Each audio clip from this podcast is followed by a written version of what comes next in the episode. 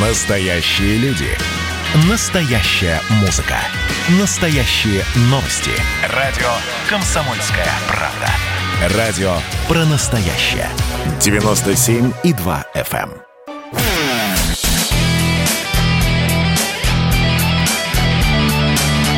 Настоящий хит-парад. Хит На радио «Комсомольская правда». Вспомнить все. Вспомнить все. Друзья, настоящий хит-парад радио «Комсомольская правда». Меня зовут Михаил Антонов, и у нас красивая дата очередная, на которую мы обратили внимание. 22 года. Это для того, чтобы вы себя старыми почувствовали. 22 года в мае 99-го вышел, 22 года назад вышел дебютный альбом «Земфиры». И человек, который, ну, я не знаю, я могу его только от, открывателем вместе с Ильей Лагутенко, открывателем такого имени, как Земфира назвать, продюсер Леонид Бурлаков с нами на прямой связи. Леонид, здравствуйте. Здравствуйте, «Комсомольская правда». Эх. Я тоже 22 года назад вас читал. Вот. Это, Сейчас и, вот слушаю. Еще не слушали, но уже читали. Это все здорово. Да. Леонид, э, я вот хотел бы спросить сразу же. А, ну, вот продюс... Во-первых, в 99-м году я, я уже работал на радио. Я помню, какое огромное количество демо-записей поступало от исполнителей разных мастей. Умеющих петь и не умеющих. Умеющих э, писать и абсолютно не умеющих. И тем не менее, вот как сработала та самая продюсерская чуйка, когда демо-запись у фимской девушки, приехавшей покорять Москву, вот щелкнула? Или, или все-таки это такая красивая история, а вы, ну, увидели потенциал и попробовали, решили попробовать? Вы знаете, с Земфирой все было, конечно, совсем по-другому. А, ну, вот если я приносил 10 человек, э, если взять, и приносил кассеты группы «Мумитроль», то из них, ну, полчеловека как-то откликались. И, ну, такие все говорили, мы не понимаем, что с этим делать, непонятно и так далее. С Земфирой было, в общем, 10 из 10 все говорили, да, ух, как здорово, э, такого раньше не было, потрясающе. Я вот недавно, э, я, собственно, сейчас готовлю к изданию на виниле весь бэк-каталог артиста, и мне передали там больше 130 дат кассет, и там есть сброс э, именно первого альбома. Ну, то есть по треково голос отдельно, отдельно гитары, там барабаны и так далее. Я вот слушал только голос Земфиры и понимаю, что можно было выпустить тогда альбом состоящий только из голоса Земфиры, то есть не было ни компьютеров, ни автотюнов, ничего. Это была бы бомба, это был бы э, потрясающая пластинка, потому что никто никогда ни до, ни после так не, не пел.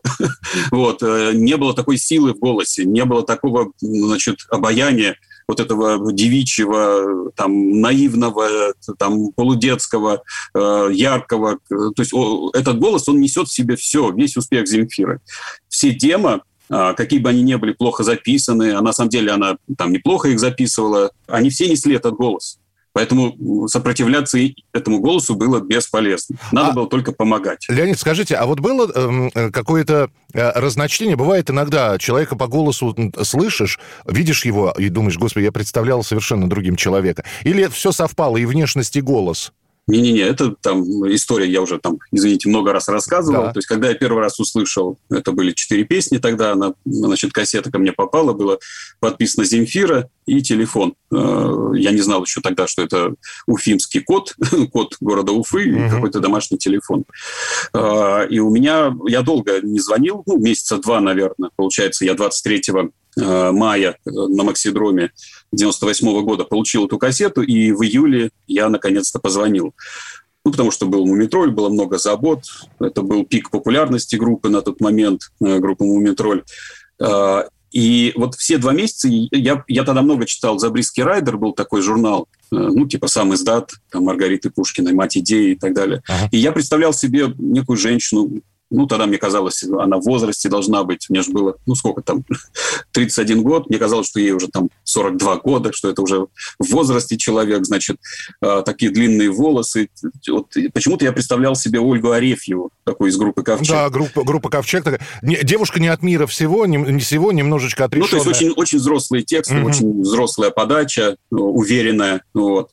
И э, я когда первый раз позвонил, э, трубку взяла ее мама, и голос тоже был взрослый. Понимаете, у меня он как-то сложилось тогда ощущение, э, что я прав, что, значит, э, этой девушке, там, не знаю, там чуть больше 40, то есть все, все как-то... И потом она сказала, типа, Земфира, это тебя. Вот. И тут я услышал голос Земфиры. Он был, конечно, моложе лет на 20.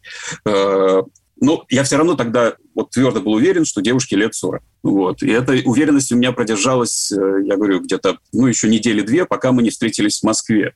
Я э, сидел на Пушкинской площади, была солнечная такая погода. Вот, я сидел на подмостках этого памятника Пушкину, там ждал. И вдруг голос надо мной, типа, «Привет, и, типа, я Земфира. Я поднимаю глаза, вот на меня светит солнце, вижу эту кепку, э, пока не понимаю, не различаю, э, значит, соответственно, там, лица, глаз и так далее. Но я точно понимаю, что человек на моих глазах становится младше лет там, на 20-25. Это было невероятное ощущение. В общем, ну, то есть только в фантастических фильмах такое, наверное, может произойти. Э, Все, и дальше вот этот воробушек, который я увидел, Э, он, соответственно, меня уже всеми своими дальнейшими поступками, действиями, там, творчеством, конечно, вовлек э, в свой мир и уже не отпускает до сегодняшнего дня. Но воробушек-то задиристый оказался, не все ведь гладко ну, было, то есть я же понимаю... Да нет, все, все. Ну, знаете, я воробушек слово применяю именно вспоминая Эдит Пиаф. да, абсолютно, меня... мы, мы ни в коем случае не унижаем, но знаете... Да-да-да, нет, Земфира для меня это вот, собственно, реинкарнация Эдит Пиаф, на самом деле. Вот, я когда первый раз смотрел фильм э, вот, про Эдит Пиаф, я прям вздрагивал, потому что очень многие поступки, там, движения, Э, она сама того не зная, там, она прям в себе несет, конечно. Но споры были все равно. Как, что, как, какой трек брать, какой не брать. Э, э, как, ну, опять же, да, есть опытный человек-продюсер, который уже занимается продюсированием, и есть человек, который идет по этой дорожке, ну вот, называется, ориентируясь на все, всевозможные обстоятельства. Или все-таки это такие творческие споры, которые ни к серьезным разладам не приводили? Да нет, изначально э, все было понятно, э, собственно, какие песни будут номер один какие будут просто потрясающими. Но я все-таки проверял себя, потому что я там доверяю очень слушателям. И тогда не было каких-то там интернета, голосовалок и так далее. И я, э, когда вот мы записали и сделали рабочий микс, угу. вот у меня это, конечно, сохранилось, я помню, что я просил больше 150 человек. Ну, например, я сажусь в такси и говорю, а можно поставить кассету? Вот. И, соответственно, слушаем, и вот в какой-то момент человек поворачивает голову, ой, кто это? Типа, не скажете, кто там поет? Вот. И, и в этот момент я у меня уже были заготовлены все эти листочки с названиями песен, я отмечал. Вот, вот я говорю, больше 150 человек. Там магазины заходил музыкальные, тоже просил поставить. Э, то есть там, не знаю, было день рождения у меня в Владивостоке, э, получается, в ноябре 98 -го года. Э, там народ в Сидиленде, это наш магазин, гулял там и так далее. Там было человек, наверное, 35-40, но все были журналисты, все. Я первый раз поставил там, и вот ко мне подходили люди, спрашивали, кто это, что это. Соответственно, я тоже для себя сразу отмечал. Вот таким образом у меня, э, собственно, составился такой рейтинг песен. Вот, и я, согласно этого рейтинга, выстраивал, э, ну, как бы рекламную кампанию, э, именно там очередность появления песен э, у слушателей. Я всегда придерживаюсь схемы такой-то, такая типа американская схема, когда ты даешь трек сначала не самый хитовый, вот. Ну, то есть он, он очень там потрясающий, хороший, э, голос хорошо понятен, что там э, тексты, вот, но, но это еще не хит. И в эту песню люди влюбляются, ну, потому что она настолько уникальна, настолько потрясающая, настолько э, отличается от всего того, что есть вокруг, Uh, ну и все, и, и людям кажется, что все, вот артист состоялся. И действительно, когда мы запустили песню «Спит», она вызвала, да, много споров там, потому что она была провокационная там по тексту, но uh, именно музыкально она не вызывала никаких вопросов. И вдруг после всего, значит, вот этого восторга от песни «Спит» у людей появляется песня «Аривидерчи». Она уже появляется в более масштабном. То есть если э, «Спит» появился только на нашем радио тогда, э, то э, «Аривидерчи» уже сразу э, подхватила Европа Плюс, там Первый канал, и это реально взорвало сознание людей, потому что они не верили, что может быть что-то лучше, чем песня «Спит». Вороны-москвички меня разбудили Промокшие спички Надежду убили. Курить Значит, буду дольше жить. Значит, будем корабли мои гавани жечь. На рубли поменяю билет Отрастить бы до самых по плеч Я никогда не вернусь домой с тобой так интересно, а с ними не очень. Я вижу, что тесно, я помню, что прочно дарю время. Видишь, я горю.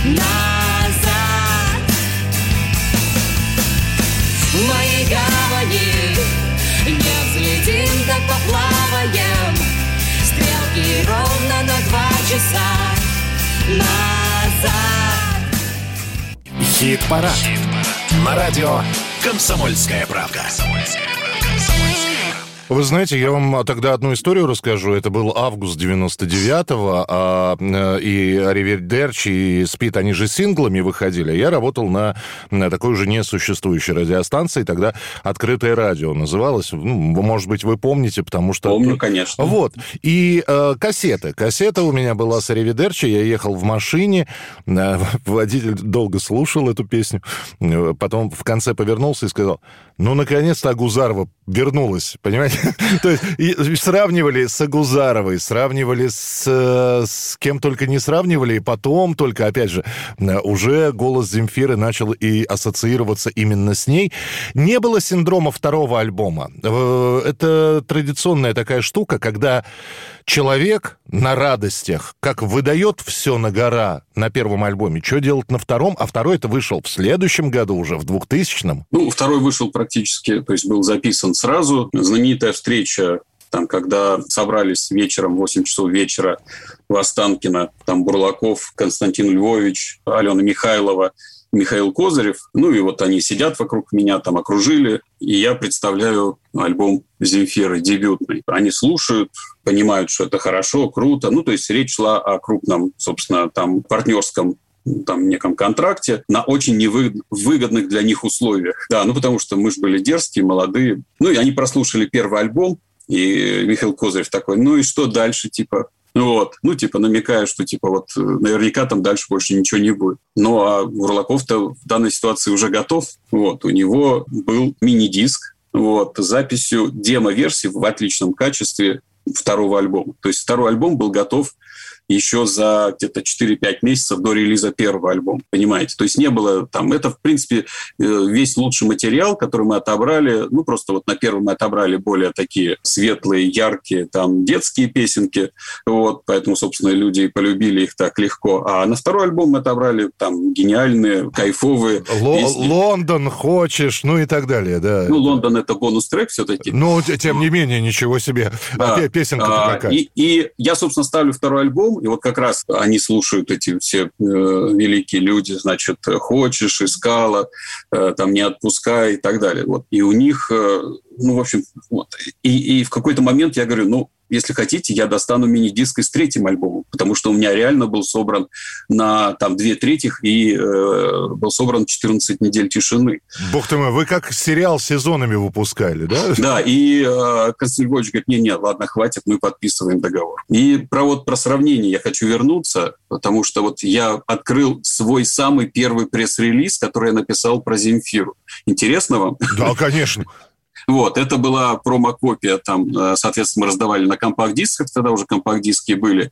Тут еще написано, что релиз 24 апреля, он действительно планировался на 24 апреля 99 года, но в связи там с тем, что вот был договор с Первым каналом, мы чуть-чуть отодвинули, чтобы больше был охват по рекламе и так далее. И тут написано, что концертный тур с сентября 99 года. Этот э, промо-диск я э, составил, получается, в начале февраля 99 -го года. Я тогда уже был уверен, что все получится. И вот написано «Краткая характеристика проекта». Ну, я такой немножко канцелярит у меня. Земфире, на наш взгляд, впервые удалось так гармонично соединить накопленный материал советской эстрады. Алла Пугачева, Лайма Вайкули, Валерия и так далее. С самыми современными формами рок-музыки. Жанна Агузарова, Мумий Тролль, Аланис Мориссетт и так далее. Полученное джазовое музыкальное образование по классу вокала, композиции, аранжировки позволило Земфире акцентировать внимание на многогранности и уникальности голоса. Ну, собственно, так и получилось. Самодостаточность, законченность и простота ее текстов позволяет им прочно войти в жизнь. Курить, значит, будем долго жить. В мои обычные шесть я стала старше на жизнь я буду ждать, ты звони и так далее. Творческая зрелость в ее 22 года явилась оптимальным вариантом для раскрутки новой рок-дивы. Благодаря невероятной работоспособности, настойчивости, внутренней независимости и полной самостоятельности, имеет живую группу, там, готовую группу для живых выступлений, певица реально настроена на шоу-бизнес. Ну, в кавычках шоу-бизнес всегда пишу.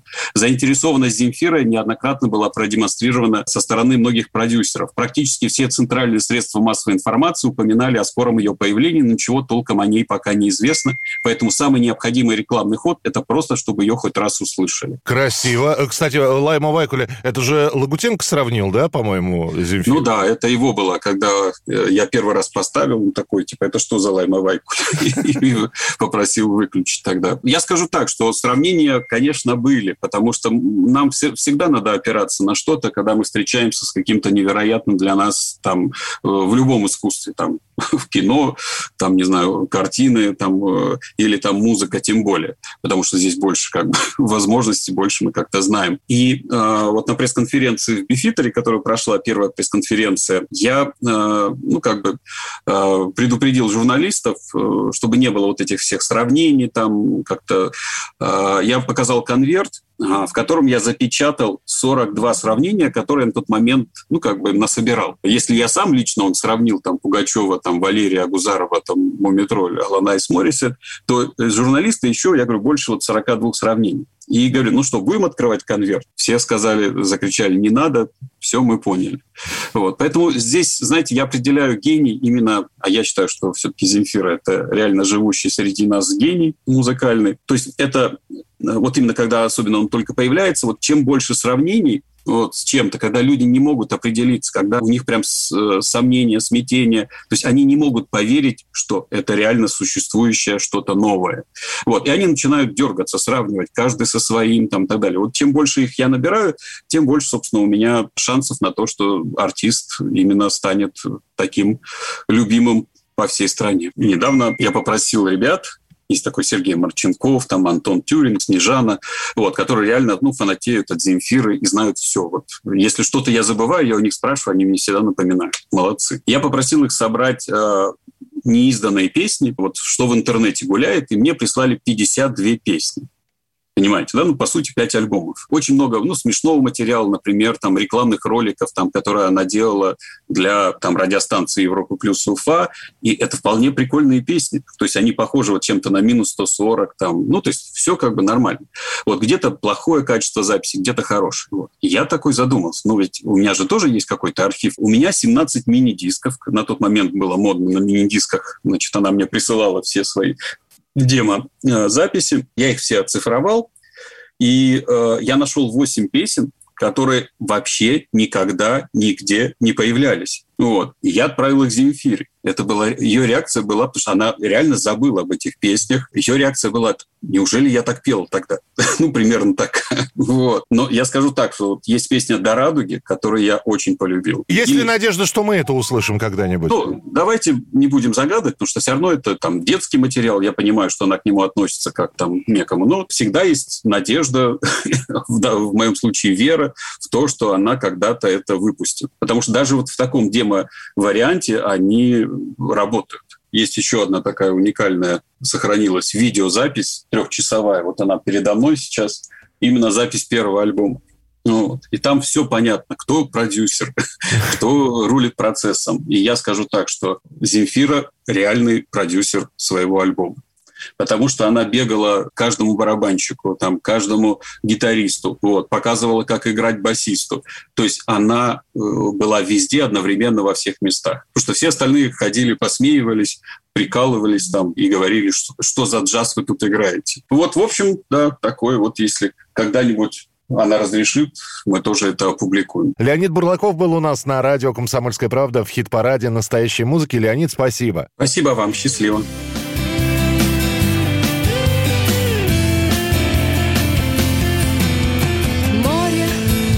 Обнимет, закопает в пески, закинут рыболовы лески, поймают сети наши души. Прости меня, моя любовь, поздно, о чем-то думать слишком поздно. Тебе, я чую, нужен воздух. Лежу в такой огромной луже.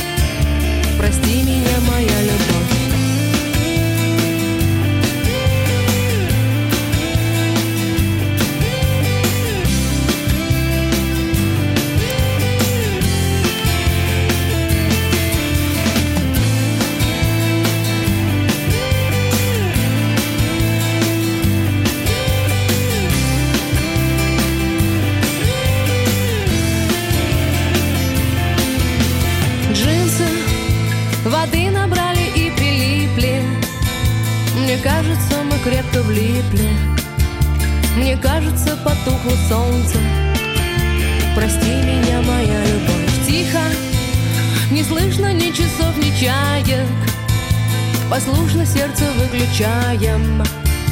И ты в песке, как будто в бронзе. Прости меня, моя любовь.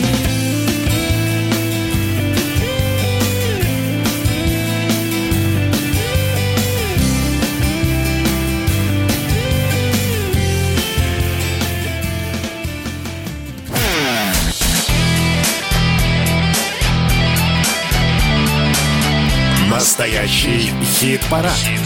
На радио «Комсомольская правда».